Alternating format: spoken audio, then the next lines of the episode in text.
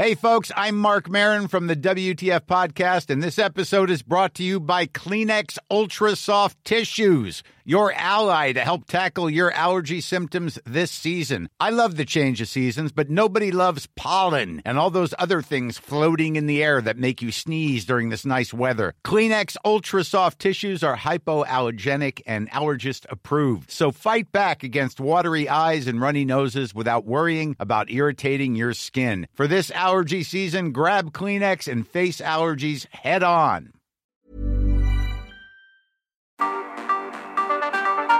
El Heraldo Radio presenta Cámara de Origen, un nuevo espacio para enterarnos del trabajo de las legisladoras y legisladores en los Congresos de México. En Cámara de Origen tiene la palabra Carlos Zúñiga Pérez.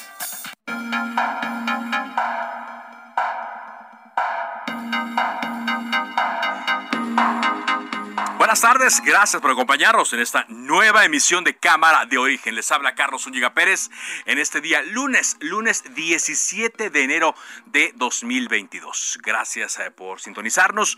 Dentro de una hora van a comenzar los foros con especialistas del Parlamento abierto en torno a la reforma eléctrica que propuso el presidente Andrés Manuel López Obrador. Ya se hizo la ceremonia inaugural en la mañana, hubo participación de algunos mandatarios eh, de Morena. Hubo también la participación de la jefa de gobierno de la Ciudad de México, eh, Claudia Sheinbaum. Y así a lo largo de un par de semanas, cuando menos, van a estar platicando, van a estar haciendo aportaciones en torno a eh, esta iniciativa que habrá que ver si lo que se dice en este Parlamento será tomado en cuenta y después, terminando la, el ejercicio, a ver cuándo se discute la reforma eléctrica. De eso vamos a estar hablando aquí en Cámara de Origen y por supuesto tendremos la actualización de las noticias. Por lo pronto, escuchemos cómo va la información a esta hora del día.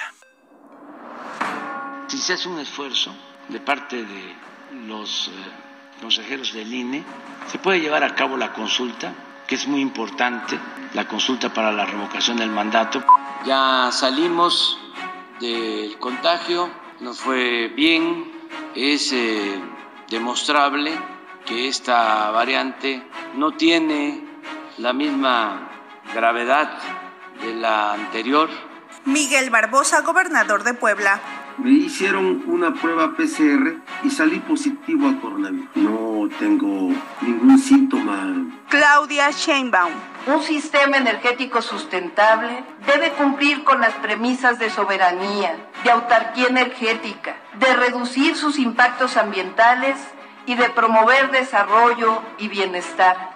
Alfonso Durazo, gobernador de Sonora. Este modelo en el ámbito eléctrico que ha privatizado las ganancias y socializado las pérdidas.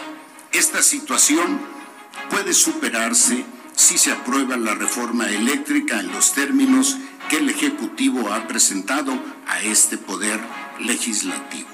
Jorge Álvarez Maínez, coordinador de los diputados de Movimiento Ciudadano. Esta propuesta es a todas luces irresponsable. Terminará afectando la inversión nacional y extranjera y ya lo ha hecho desde su planteamiento mismo, por la falta de seguridad jurídica que se genera al eliminar órganos reguladores que fomentan la competencia y el libre mercado. Agreden a Natalia Lane, activista transexual. Acabo de, de, ser agredida aquí en el Hotel Portales. Traigo un navajazo en la cara y en, y en la mano. Estoy sangrando mucho. Conductor de CNN corta entrevista con diputado Gabriel Cuadri por su discurso en contra de la comunidad trans. Váyase a otro canal, a Tepito Televisión. A lo mejor en Tepito Televisión usted tiene espacio. Aquí no, señor Cuadri. Y bueno, en fin. Qué gente, caballero, pero qué gente. Publicidad y estamos de vuelta publicidad, quítenlo del aire, por favor.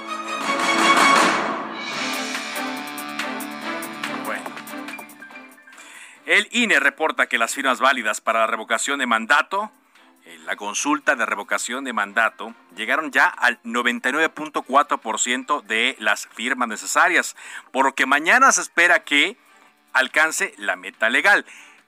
Faltarían unas 16 mil, 16 mil 500 eh, más o menos. Y bueno, ya con ello se cumple el primer requisito para llevar a cabo esta consulta. Falta ver qué sucederá, qué va a pasar con el dinero para poder llevarla a cabo.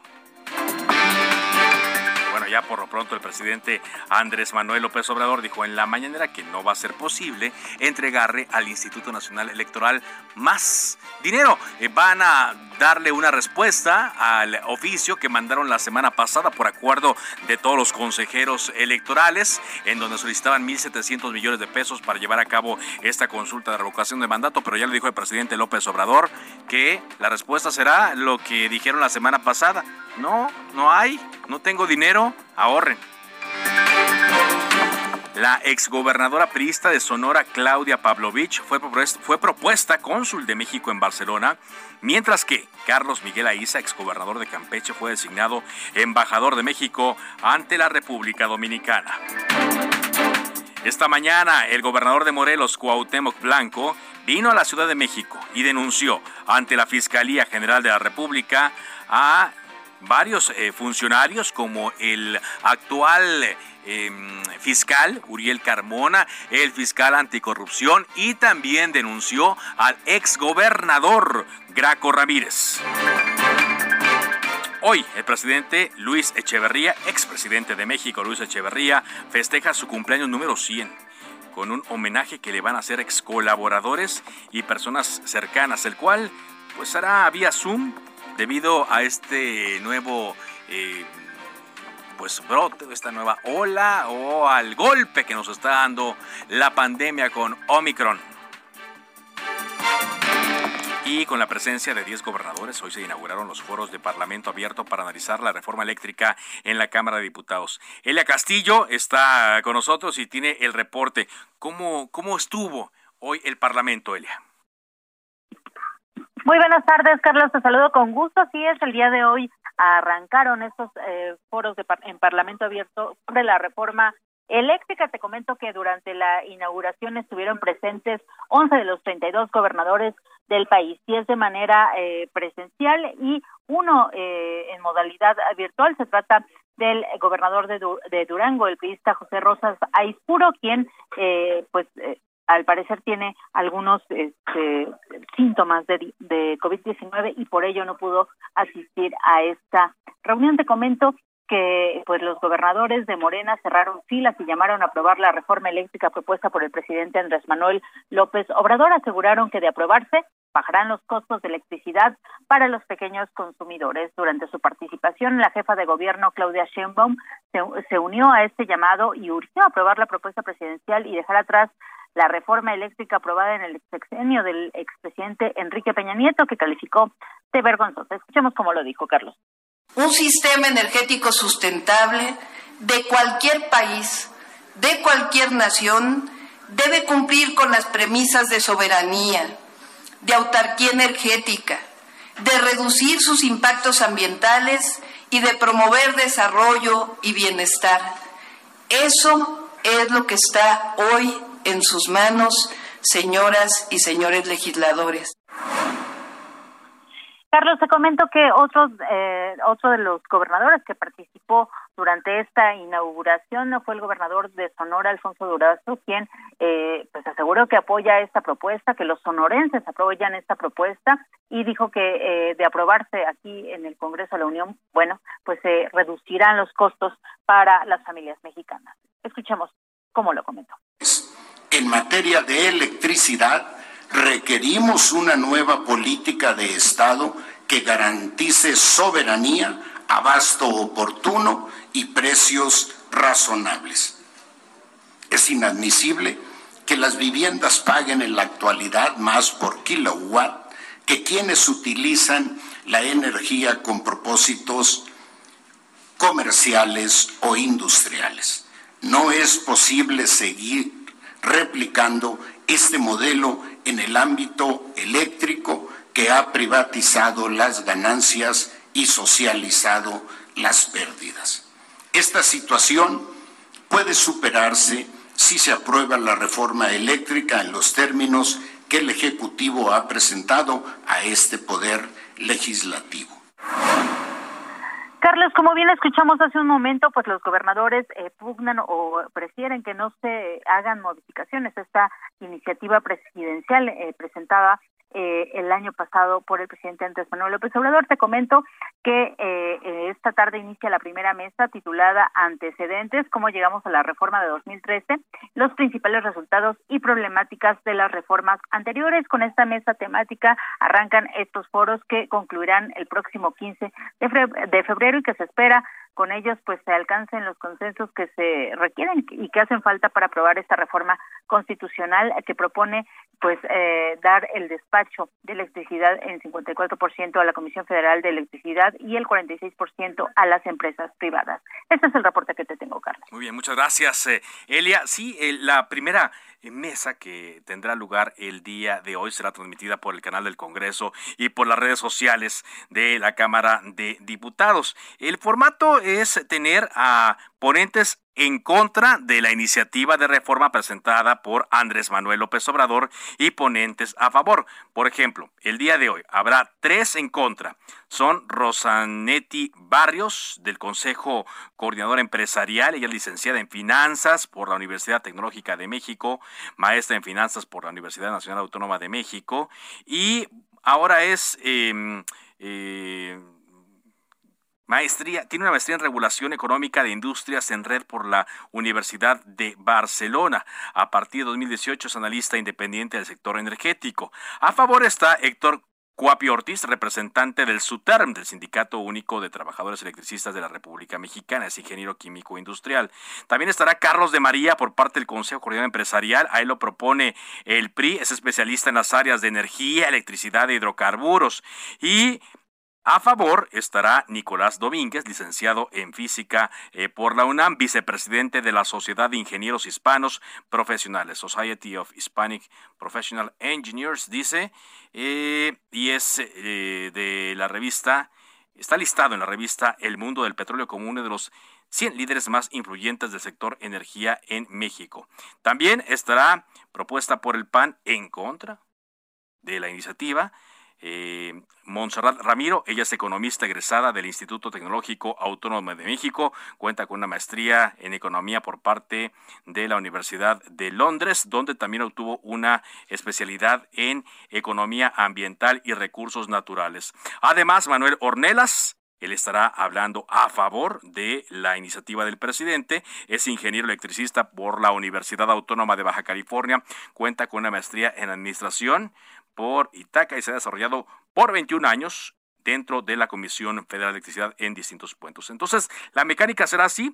Eh, por, lo pronto, para arrancar el día de hoy, tres especialistas en contra de la iniciativa y tres especialistas hablando a favor de la iniciativa del presidente Andrés Manuel López Obrador. El nombre, como lo dijo Elia, foro número uno, antecedentes. ¿Cómo llegamos a la reforma de 2013? Los principales resultados y problemáticas de las reformas anteriores que, eh, pues, eh, como hemos escuchado aquí, le van a dar antecedente, le van a dar, pues, un poco de em, contexto a la discusión del día de hoy, porque parece que es en lo que se va a centrar, en lo que se van a concentrar en un principio estos foros. Pero bueno, esto es parte de lo que estaremos viendo le estaremos adelantando y también platicando con algunos de estos especialistas. Por lo pronto, eh, vámonos contigo, Paco Nieto, porque eh, el presidente Andrés Manuel López Obrador habló hoy, después de regresar, luego de varios días, habló del INE, habló de cómo se curó de COVID-19, habló también de otros asuntos y otros temas que quedaron en el tintero. Cuéntanos, Paco, ¿cómo vieron al presidente? Muy buenas tardes. Carlos, ¿qué tal? Muy buenas tardes. Y hoy el presidente Andrés Manuel López Obrador reapareció después de una semana de estar eh, recuperándose de su segundo contagio de COVID-19 y en esta mañanera pues afirmó que urge en el INE un plan de austeridad y reiteró que no habrá presupuesto adicional para la organización de la revocación de mandato debido a que el instituto, dice el presidente, sí tiene los recursos necesarios. También consideró que el INE debe de instalar todas las casillas de la revocación de mandato, pues este ejercicio de participación participativa ciudadana pues debe hacerse conforme a la Constitución, incluso dijo que no es pues no es con él sino con la Constitución y bueno, pues el presidente lo dijo de esta forma, escuchemos. Ya está demostrado de que sí tienen recursos para llevar a cabo esta consulta. Tienen recursos. Lo que hicimos fue decirles, háganle así, este, que no ganen más que yo, que no tengan tantos asesores. Ni siquiera se contempla el que despidan trabajadores. No, los mismos. Nada más que los de arriba, pues no tengan servicio médico privado, porque ya nosotros no tenemos aquí. Así era antes. Se gastaban 6 mil millones de pesos del presupuesto para pagar servicios médicos privados. Incluso dijo que los consejeros se ven mal pidiendo pues dinero, eh, los ubicó como parte del bloque conservador que no apoya al gobierno federal y pues no, pues que dice que no deberían estar eh, pidiendo dinero porque se ven mal y hacen del INE todo un desprestigio. Pues el presidente así empezó esta semana esta reaparición con el presidente que dice que pues que se recuperó con paracetamol, con miel con limón y también con unas untadas de vapor. Sí, así, así lo mencionó. Eh, vaya publicidad, ¿no? Que ha tenido en, en esta conferencia mañana en los últimos días eh, este producto. Y bueno, pues dice, ¿no? Que aunque se burlen, una frotadita no le hace daño a nadie que, también puede ser un muy buen eslogan para este producto, ¿no, Paco? Es correcto, pues sí, esta marca pues debería estar, yo creo, eh, vendiendo mucho más productos en estos momentos porque desde presidencia pues se le está haciendo mucha promoción, tanto el presidente como el propio secretario de Salud, Jorge. Ajá. vamos a escuchar cómo lo menciona, mira es eh, demostrable que esta variante no tiene la misma gravedad de la anterior, de la variante Delta, en síntomas y también en tiempo de recuperación. Esto es bueno para que no nos eh, espantemos. De todas formas, hay que cuidarnos de evitar contagios porque eso sí, se trata de una variante muy contagiosa. Están creciendo mucho los contagios en el país, pero no así las hospitalizaciones y lo más importante, no hay incremento en fallecimientos. Y bueno, con esta conferencia el presidente reanuda todas sus actividades, ya está haciendo eh, reuniones públicas y bueno, también ya lista su gira de trabajo para el próximo fin de semana. ¿A dónde va a ir, Paco? Pues el presidente aún no define si se va a inaugurar varios eh, sucursales del Banco del Bienestar a Hidalgo o retoma la gira que tenía programada en, en, en Nayarit y en Sinaloa para revisar los canales de riego que se están haciendo allá. Ok, pero esto lo anunciará en el transcurso eh, de la semana. El hecho es que como la primera vez, cuando le ocurrió la primera vez que se eh, contagió, pues no esperó muchos días y reanudó sus giras. Muchas gracias, gracias eh, por tu reporte, Paco. Buenas tardes. Muy buenas tardes. Lo bueno es que ya está y se ve bien el presidente. Entonces, eh, pues la idea es que todos nos estemos cuidando ante este embate. Vámonos a otras cosas. Eh, contigo, Federico Guevara, corresponsal del Aldo Media Group en Chihuahua. Eh, cuéntanos, también reapareció, por cierto, después de haber estado enferma de COVID-19, la gobernadora Maru Campos hizo interesantes declaraciones. Te escuchamos.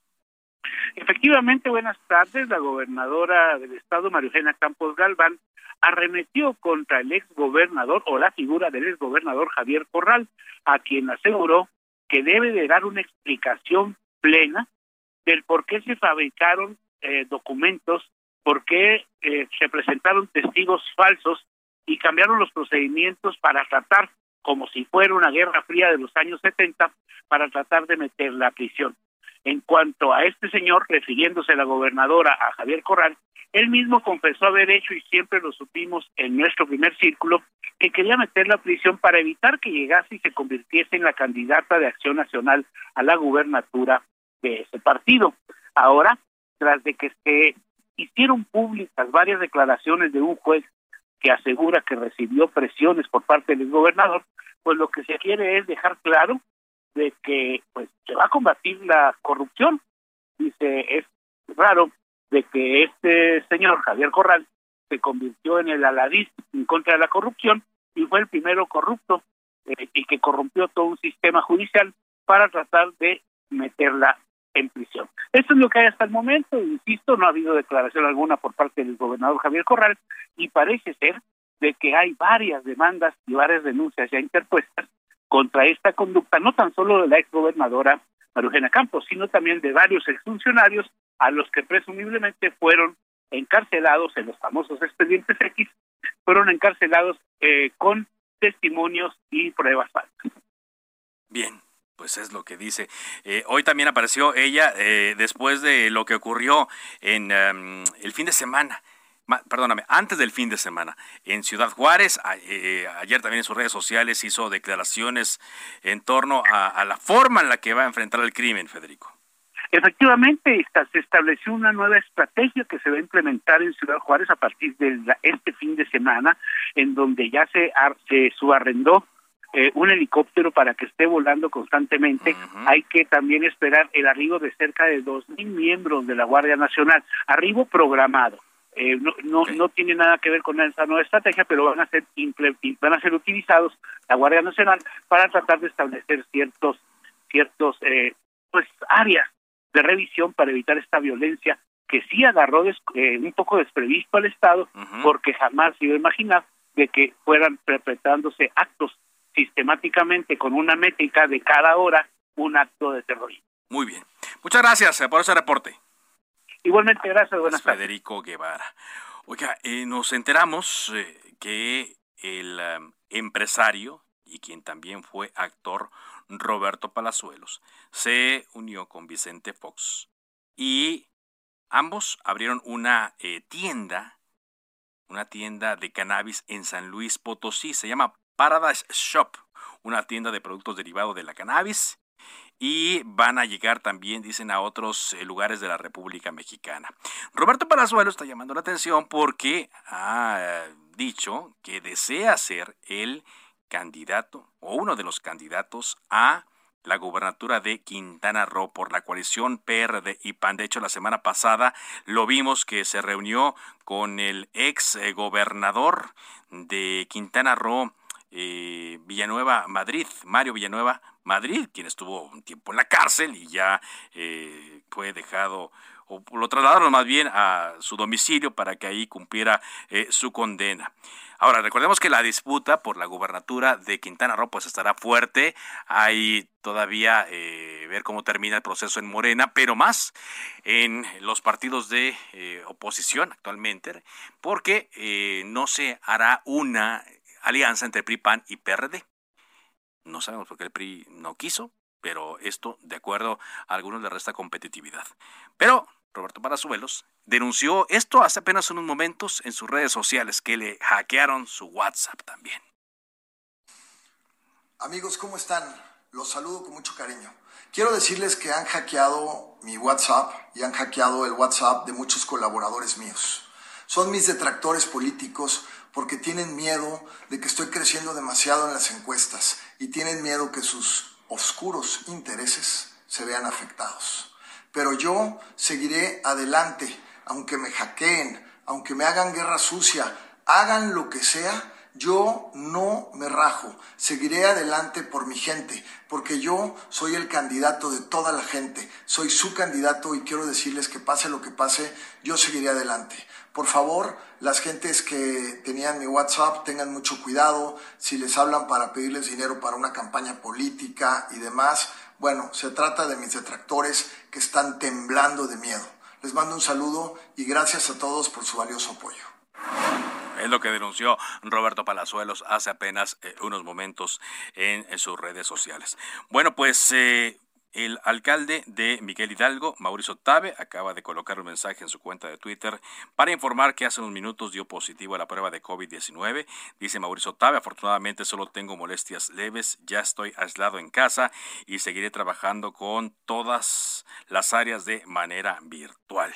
Creo que es el primer alcalde, ¿no? Que tenemos ahorita. Bueno, la de Venustiano Carranza ya había eh, tenido contagio, eh, pero eh, de lo que va de este año creo que es el primer alcalde de la zona metropolitana del Valle de México, aquí la Ciudad de México, para bien, que se reporta con contagio. Esperamos que se recupere pronto. Bueno, pues eh, están dándose a conocer algunos nombramientos que estarán sujetos también a la aprobación del eh, Senado de la República y destacan algunos nombres que se van al Servicio Exterior Mexicano. Recordemos que el presidente había adelantado que los iba a hacer y bueno, el que destaca es el de Claudia Pavlovich, quien iría al Consulado de México en Barcelona, y también el exgobernador periodista de Campeche, Carlos Miguel Aiza. Él es eh, propuesto como embajador ante la República eh, Dominicana. No eh, se dijo qué va a ocurrir con Quirino Ordaz exmandatario priista en Sinaloa, a quien le habían ofrecido una embajada. Hay otros nombres, ya el presidente también había adelantado a Leopoldo de Guibés, pero la escritora Laura Esquivel, multipremiada, se iría a la Embajada de México ante Brasil. Volvemos. Se decreta un receso. Vamos a un corte, pero volvemos a Cámara de Origen con Carlos Zúñiga Pérez. Hey, it's Ryan Reynolds, and I'm here with Keith, co star of my upcoming film, If, only in theaters, May 17th. Do you want to tell people the big news? All right, I'll do it. Sign up now and you'll get unlimited for $15 a month in six months of Paramount Plus Essential Plan on us. Mintmobile.com slash switch. Upfront payment of $45 equivalent to $15 per month. Unlimited over 40 gigabytes per month. Face lower speeds. Videos at 480p. Active Mint customers by 531.24 get six months of Paramount Plus Essential Plan. Auto renews after six months. Offer ends May 31st, 2024. Separate Paramount Plus registration required. Terms and conditions apply if rated PG.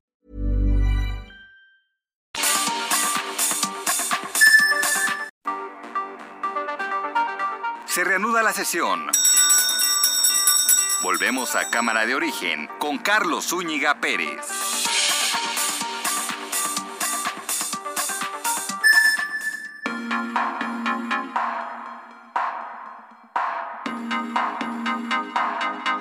Avanzamos en Cámara de Origen cuando son las 4 de la tarde con 30 minutos, eh, tiempo del centro de México. Recordemos que eh, hubo una aprobación a eh, la ley de hidrocarburos en el año pasado, una reforma eh, que fue aprobada en mayo de 2021 por la mayoría de Morena y sus aliados. Esta reforma buscaba otorgar un mayor control a petróleos mexicanos, eh, aunque también se argumentó que ayudaría a combatir el comercio ilegal de combustible como ya eh, lo hemos eh, visto en las últimas eh, iniciativas que se han puesto sobre la mesa, pues se le van colgando ahí varias cosas. Una discusión bastante acalorada. Sin embargo, desde entonces se sostuvo que el dictamen que se presentó a discusión y que después fue aprobado es inconstitucional. Por eso, el coordinador de el Partido Revolución Institucional ante el Senado, Miguel Ángel Osorio Chong, presentó ante la Suprema Corte de Justicia eh, esta acción de inconstitucionalidad y por eso le agradezco que esté eh, con nosotros esta tarde aquí en Cámara de Origen del Heraldo Radio. ¿Qué tal, senador? ¿Cómo le va? Carlos, qué gusto saludarte. Muchas gracias por esta oportunidad de comunicación con todo tu auditorio. Igualmente, senador, platíquenos, eh, ¿Cuántos legisladores respaldan esta acción de inconstitucionalidad? Y a grandes rasgos para nuestro público, ¿qué es lo que contiene? Sí, en primer lugar, bien lo explicaste, la verdad. Eh, solo eh, diría, esto que aprobaron en abril del 21, eh, Morena y sus aliados, es una reforma que tiene un fin común, restringir la participación privada en el mercado de combustibles y en el que mm, la Administración Federal está empeñada en devolverle, no como lo dijiste, permíteme ser más drástico en el comentario. A ver, por favor. Todo el control a Pemex. Todo el control. Y entonces, pues, por supuesto, evitar la, participación privada, el control eh, total, unitario que se le daba a Pemex, pues ya fue eh, visto por décadas que no nos alcanzó, que no sirvió, que Pemex no alcanza a invertir eh, lo que se requiere para una gran industria que es la de hidrocarburos. Entonces, esto es lo que aprobó Morena y sus aliados. Eh, y bueno, también propone cancelar un permiso otorgado a una compañía privada si ésta representa un peligro inminente para la seguridad nacional, la seguridad energética o la economía nacional.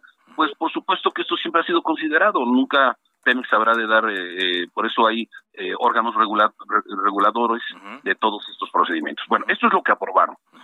La ley marca que un 30 días después puede presentar una acción de inconstitucionalidad.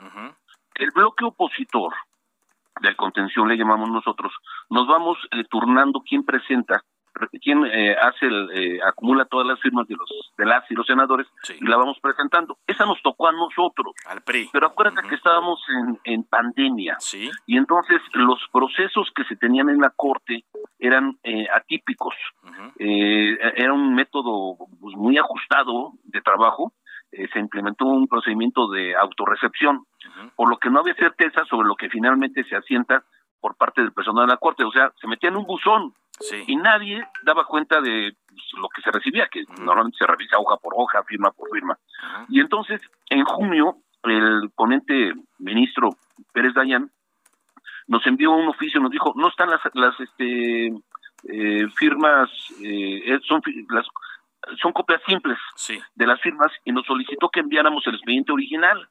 Eh, lo hicimos a fin de revisar si ahí estaban las firmas originales. Sin embargo, de todos modos, el ministro Pérez Dayan desechó la acción al afirmar que no se habían presentado eh, las firmas originales en tiempo y forma. y, bueno, pues nosotros eh, presentamos un recurso y, bueno, ya para no hacerlo tan largo, el pleno de la segunda sala de la Corte nos dio la razón y nos requirió el jueves pasado que en un término de 12 horas presentáramos las firmas. O sea, rapidísimo, pero ya estaban listos. Sí, la verdad es que sí, porque pues había una, una manifestación pública del bloque de estar en contra de esta de esta ley, de esta eh, reforma. Y entonces, eh, en ese momento fueron 48 firmas, ahora fueron 46, se requieren un poco más de 43, así que estamos ya presentándolo. ¿Qué queremos? Que se discuta, o sea, que la acepten para que la discutan eh, la Corte, los, las ministras, los ministros, y, y entonces se vea qué le hace bien al país. Y como nosotros pensamos, esto le va a hacer muy mal al país si es que se mantiene. Esto le va, le va a hacer muy mal, dice usted. Eh, o sea, esto que se aprobó en 2021. Eh, eh, la segunda sala es donde les notificaron que deberían presentar nuevamente las firmas. En, para que le quede claro a nuestro auditorio, y, ahí voy a ser muy, muy insistente, senador, ¿contra qué específicamente va esta acción de inconstitucionalidad? ¿Contra toda la reforma o contra ciertos artículos? No, es contra toda la reforma. Toda la reforma. Este, porque, porque uno u otro artículo pues habla de, de, prohibir, de limitar, de, restringir la participación privada. Nosotros creemos que la apertura en todo el mundo se da.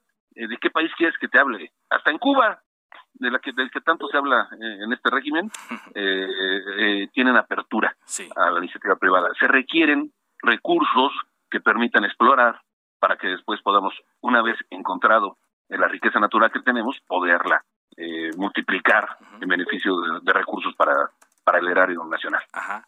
La acción de inconstitucionalidad puede, como ha ocurrido en otras ocasiones, senador, eh, puede mover a la Corte a, suspender, cuando menos, esta ley hasta que ellos lo analicen?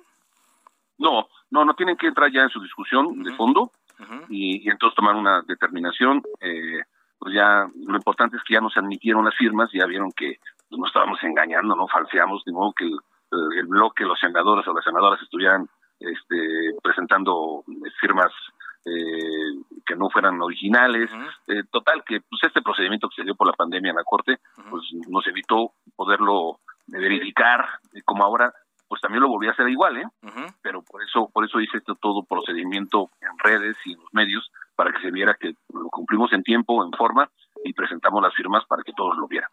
Ahora, díganos, eh, senador, porque justamente hoy, lunes 17 de enero, comenzaron eh, los eh, foros sobre la reforma eléctrica que entendemos esta ley de hidrocarburos y también la posibilidad de que entrara en controversia ante la Corte, pues se dio pie a que mejor esta iniciativa de reforma eléctrica se, se fuera o buscaran que se cambiara la constitución. Algo que se nota difícil eh, por, porque no, no tienen Morena ni sus aliados en las tres cuartas partes del Congreso eh, para hacerlo. Al saber que podían eh, controvertir esta ley de hidrocarburos el año pasado, ¿se adelantó algo? ¿se, ¿Se pudo aplicar algo? ¿O en los hechos, como algunos nos han dicho aquí en estos micrófonos, pues ya la, la reforma se aplicó porque no, no está avanzando nada de lo que originalmente se había aprobado, es decir, de la participación privada? Es que ese, es un tema eh, importantísimo. Eh, están violando los, los, principios de legalidad, de seguridad jurídica, eh, al permitir la acción tal cual te lo digo, arbitraria y unilateral de la autoridad. O sea, están cancelando los contratos que ya se habían establecido. Yo no estoy defendiendo a ninguna empresa, a nadie. Lo que estoy defendiendo son eh, la posibilidad del crecimiento de Pemex y eso se da a partir de inversión privada. Está demostrado, te vuelvo a repetir, eh, en el mundo. Entonces, eh, sí han avanzado, sí han cancelado, pero pues e, esta acción puede devolverle sus derechos a quienes eh, ya habían decidido invertir, que nos tardamos mucho tiempo para generar confianza en México, para que vinieran a invertir, y bueno, de un plumazo lo echaron para abajo, y efectivamente ahora están con su reforma constitucional para tratar de que, pues si les dan palo en, en la Corte, pues sea, una reforma constitucional que como lo están presentando, obviamente pues no, no hay forma de, acompañarlos. No, no hay forma de, acompañarlos. ¿Cuál es el camino? Digo, para que nos quede claro, ya nos mencionó una parte. ¿Cuál es el camino, el senador? Estoy platicando con Miguel Ángel Osorio Chong, que deberá seguir la Corte a la hora de recibir esta acción de inconstitucionalidad que presentaron ustedes la semana pasada. Bueno, ahora tendrá que reunirse nuevamente a la segunda sala, ver lo que les mandamos y, y entonces determinar si entra discusión. Y ya cuando eso lo determinan, bueno, pues entonces ya eh, se abocarán a ver el fondo de nuestro eh, nuestra petición, que es echar atrás esta ley de hidrocarburos. Echarla atrás eh, por completo. Es el ministro Pérez Dayán, ¿verdad? El que la está llevando. No, no, no. no él, es el que la recibió y nos echó para atrás. Ok. Y después presentamos un recurso y la segunda sala determinó que nos permitieran presentar nuevamente las firmas. Ya están ahí presentadas y la segunda sala habrá de determinar ahora y entonces por votación de sus cinco integrantes si eh, se discute de fondo o se desecha. Se discute de fondo o se desecha. Que usted esperaría que, que lleguen hasta el fondo, que se discuta. ¿Ya sería hasta la última instancia, senador? Sí, claro, es la última. Y la verdad es que sí, esperamos que, digo, mínimamente ante cuestiones de interés nacional, yo estoy seguro que la Corte habrá de decidir en pleno eh, facultades y, me refiero en apego al respecto a la ley, que se discuta de fondo. Esta eh, iniciativa, esta acción y lo que veíamos hoy, lo que mencionaba yo, el Parlamento abierto para la reforma eléctrica, eh, casualmente comienza hoy eh, la primera mesa analizando la reforma de 2013. La, reforma energética. Digamos que siempre ese, ha sido el punto de, de, partida o el punto de crítica de la actual administración a la forma en la que, según ellos, se debilitaron tanto a Petróleos Mexicanos como a la Comisión Federal de Electricidad. Y usted me dice, usted sostiene que las empresas, eh, por el contrario, o sea, con esta iniciativa que se aprobó en 2013, debieron haberse fortalecido. Mira, nada más hay que ver números, Carlos. Nada más hay que ver lo que se ha hecho en CFE, en el que al admitirse la reforma en 2013 se generaron inversiones privadas que permitió energía más barata. Hoy eh, dicen, no, es que sí subió, sí subió, bueno, pues estaríamos al doble. Y lo que están proponiendo ahora va a llevar a eso. El CFE sola no puede, Pemex sola no puede hacer las inversiones, sale más caras eh, eh, lo que ellos generan y entonces tendrán que venderla más cara al público, mucho más cara. Eh, nada más hay que ver números. Y qué bueno que se analice esta, pero que se analice con las consecuencias que tuvo esa reforma y lo que pasa en otros lugares. Por eso es tan importante. Eh, yo creo que es un tema más ideológico que verdaderamente de lo que le sirve o no le sirve al país y, eso es lo que queremos que se analice. Y ahora que la Cámara de Diputados convocó a este Parlamento abierto y que lo van a discutir, pues qué bueno que empiecen y que revisen y que vean números y que no solo al sector privado, sino eh, que se vean los números de la generación de energía que se ha dado y en qué condiciones y qué hubiera pasado si eso no hubiera sucedido. ¿Qué hubiera pasado? Porque sí, usted lo señala, estoy platicando con Miguel Ángel eh, Osorio Chong, se ha mencionado, digo, más que estos resultados, que las empresas están debilitadas, tanto CFE como eh, Pemex. En el caso de la reforma eléctrica, que empresarios están eh, beneficiando que cuesta más o le cuesta menos a un OXO pagar la luz que a un hogar eh, de, clase media, aunque no hemos visto y ojalá lo podamos ver en estos foros que están realizando, pues eh, los números eh, tal cual, de las comparativas. Ah, hay que ver los números y hay que ver los porqués. Y, y, más que hablar de una sola empresa, hay que hablar del todo que se ha generado a partir de una reforma en el 2013 y qué va a pasar con esta reforma que para nosotros es regresar a los tiempos de los eh, ochentas, en el que todo lo tenía el Estado y en el que todo le salía caro al Estado y bueno, hoy tienen deudas enormes, CFE y Pemex, ¿de dónde van a sacar para invertir? ¿De dónde van a generar la energía? ¿De dónde van a generar los recursos naturales para hacer más fuerte a, eh, y más rentable lo que tenemos en México. no, no va a haber capacidad. Es simple, insisto, yo sí creo que es de números, es de cuentas y no de, y ya ni siquiera de grandes expertos. ¿eh? Yo creo que nada más hay que medir lo que se tenía y cómo estaríamos en este, en este momento. Y, y además quitarle los derechos a quienes ya los generaron, a los que ya es una mala, muy mala señal para quienes quieren venir a invertir a México. Muy mala señal. ¿Ve las condiciones, senador, en medio de todo esto que se está hablando y los argumentos ideológicos que usted menciona, ve las condiciones de poder defender estas reformas eh, que se hicieron el sexenio pasado? ¿Se pueden defender todavía?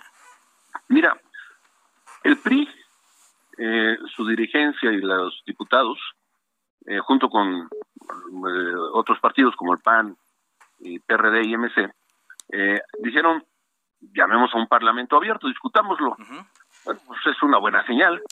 Yo espero que no sea solamente para eh, generar espacio de tiempo, yo espero que ahí en el análisis que se dé, pues se llegue al entendimiento de que eh, es una eh, reforma la que se está presentando regresiva y que no le conviene al país. Entonces, pues es un buen avance que se lleve a un parlamento que se discuta y que no aprueben las cosas como han venido aprobándolas en los últimos tres años, con su mayoría, y que, bueno, pues ya los números los estamos viendo. ¿De qué quieres que hablemos, no? De, en cualquiera de los rubros, de cualquiera de los temas, tenemos dificultades muy serias para el país. Dificultades eh, muy serias. Eh, la reforma eléctrica, lo que ha conocido usted, a lo que ha leído, a lo que ha eh, trascendido, pues eh, iría por el mismo camino. Es decir, usted eh, han controvertido toda la ley de hidrocarburos y pues eh, por lo que hemos visto de la ley eléctrica también estarían en contra de toda la reforma eléctrica. Sí, claro, por supuesto. Y mira, me dices, todo ha salido. Sí, el INSABI. ¿Qué han logrado con esta reforma en salud? Y lo hicieron en un pleno proceso mundial de una pandemia y las dificultades, bueno, se ven en las cifras tan eh, lastimosas que, tenemos. Eh, bueno, en la economía, eh, la canasta básica está en las nubes, la inflación, y han hecho reformas que nosotros hemos estado en contra. desaparecieron fideicomisos, desaparecieron estancias infantiles, prospera. Hay que analizar las cosas para tomar las decisiones. Es lo único que que pedimos. Ellos tienen su mayoría y son gobierno, está bien, pero nosotros somos oposición y tenemos el derecho de decir que pues lo que queremos, no estamos en contra de lo que están presentando, estamos en contra de las decisiones que le perjudican al país. Senador, eh, no lo, no lo habíamos escuchado hace mucho, eh, aquí en, Cámara de Origen habíamos eh, quizá platicado una vez, pero no lo habíamos escuchado con, con ese ánimo, con esa intención de, de defenderles, pues, de defender las reformas, digo, y de, de criticar más lo que, lo que se ha aprobado. Ahí estaremos, Carlos. Muchas gracias. Lo hacemos, lo estemos pensando en, el país, no, no en ideologías ni nosotros hemos sido gobierno y hemos sido oposición y nos sabemos comportar en pro del país y no en contra de quienes están gobernando queremos que le vaya bien al país. Muchas gracias, Carlos. Gracias. Es eh, Miguel Ángel Osorio Chong, senador del PRI y coordinador de este grupo eh, parlamentario. Sí, porque se criticó mucho y se hizo esta observación. ¿Dónde estaban los grandes promotores de las reformas eh, anteriores? para defenderlas, ¿no? Para decir, a ver, esto es lo que se aprobó por estas circunstancias y solamente se estaba escuchando pues un lado de el debate, que ni siquiera llegó a ser eh, algún debate. Por eso aquí en Cámara de Origen pues celebramos de que se, digan estas cosas y de que se puedan contrastar, se puedan contrastar eh, lo que se está discutiendo actualmente, lo que se pretende discutir y las decisiones que ya se tomaron. Son las 4 eh, de la tarde con 47 minutos, tiempo del centro de México. Vámonos contigo, Charbel Lucio, a Michoacán. ¿Qué información nos tienes? ¿Qué tal, Carlos? Buenas tardes. Te platico que eh, tras seis meses de bloqueada la circulación en la carretera Tepalcatepec, Cualcomán, este fin de semana, elementos de la Sedena y de la Policía Michoacán reabrieron este el tránsito en este tramo carretero. En septiembre del 2021, grupos delictivos trozaron esta vía de comunicación que se encuentra en la región Tierra Caliente, esto con el fin de evitar el ingreso de fuerzas federales y estatales que eh, pretendían desplegarse en esa zona pues para dar seguridad a la población de Cualcomán.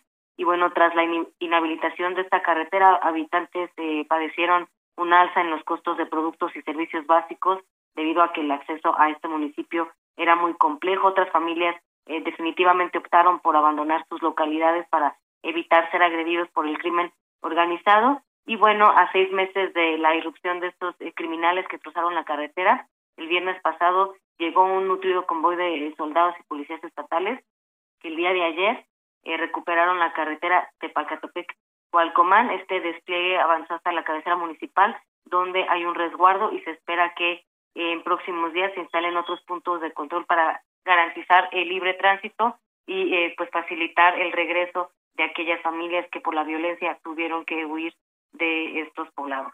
Esa es la información desde Michoacán. Muy bien, muchas gracias Charbel por eh, tu información. Y bueno, pues eh, afortunadamente dentro de todo lo malo que hemos estado conociendo, pues esta es una buena noticia. Oiga, nos dicen que eh, a las 5 habrá un mensaje del canciller Marcelo Ebrard en torno a los nombramientos que se anunciaron ya a través de la página de internet del gobierno de la República a las 5 de la tarde y pues, eh, como le decíamos eh, antes del, de la pausa, hay nombres interesantes, pero faltaron algunos que ya se esperaban que se incluyeran, como el de Quirino Ordaz, ex gobernador de Sinaloa. Por cierto, se incluye también el nombre de Alfonso Suárez del Real, actual jefe de la oficina de la Jefatura de Gobierno de la Ciudad de México, quien va a fungir como titular en la oficina de enlace de México en Estrasburgo. Y eh, como ya eh, lo había adelantado el presidente, también eh, Guillermo Zamora, escritor y periodista, estará en la Embajada de México en Nicaragua, estas de las que pues hemos estado hablando muchísimo, muchísimo tiempo. Vamos contigo, Gerardo García, corresponsal del Estado de México, en torno a la campaña de vacunación anti-COVID en la entidad. Adelante.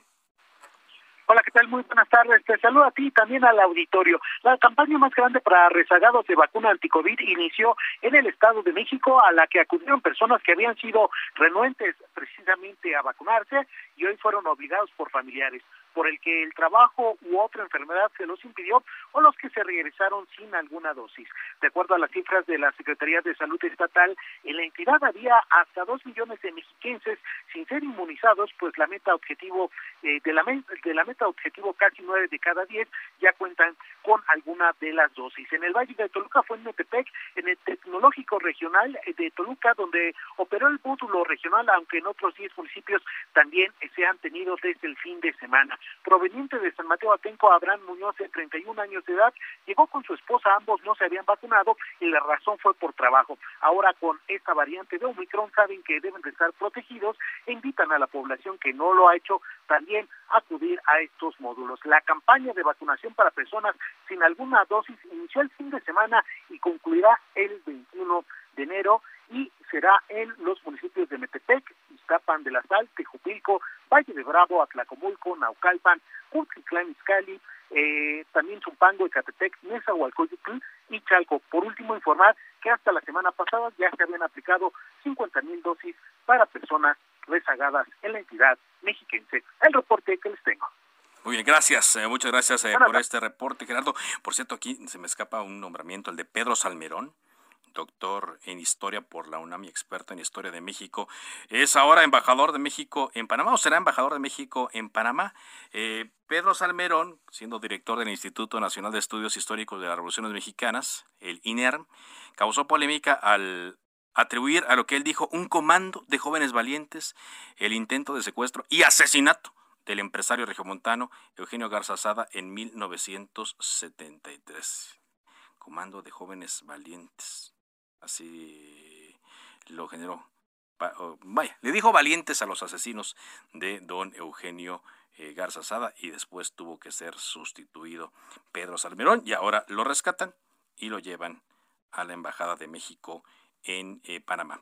Rápidamente le comento que hoy a las 11 de la mañana el eh, gobernador de Morelos, Cuauhtémoc Blanco, acudió ante la Fiscalía General de la República, al Aceido, a denunciar a varios personajes uno de ellos, él, em, el al fiscal del estado de Morelos, Uriel Carmona, también al fiscal anticorrupción y al gobernador, ex gobernador Graco Ramírez. A ver en qué, en qué termina esta denuncia. Y bueno, antes de irnos, le invitamos a que a través de las frecuencias de Heraldo Radio esté atento hoy por la noche de un nuevo programa que sale eh, al aire. Rock 101. A las 11 de la noche se comienza a transmitir este programa hoy lunes 17 de enero. De 11 a 12 horas estará conducido por Luis Gerardo Salas, Hiroshi Takahashi y Sarife Masa. ¿Qué van a encontrar allí? Pues para quienes lo recuerdan, Rock 101 en un programa de una hora. Además, habrá información, habrá mucha eh, música y secciones especializadas de acuerdo eh, con el día. Recuérdelo, a partir de hoy a las 11, eh, tiempo del centro de México, Rock 101, toda una estación en una hora a través de Heraldo Radio, de Heraldo Milagro. Mucha suerte a Luis Gerardo Salas, a Hiroshi Takahashi y a Sarife Masa en este nuevo proyecto. Y con esta música nos pedimos gracias. Siga en la frecuencia de El Heraldo Radio, enseguida referente informativo. Por ahora es cuanto. Buenas tardes. Cuídese mucho, por favor, use el cubrebocas.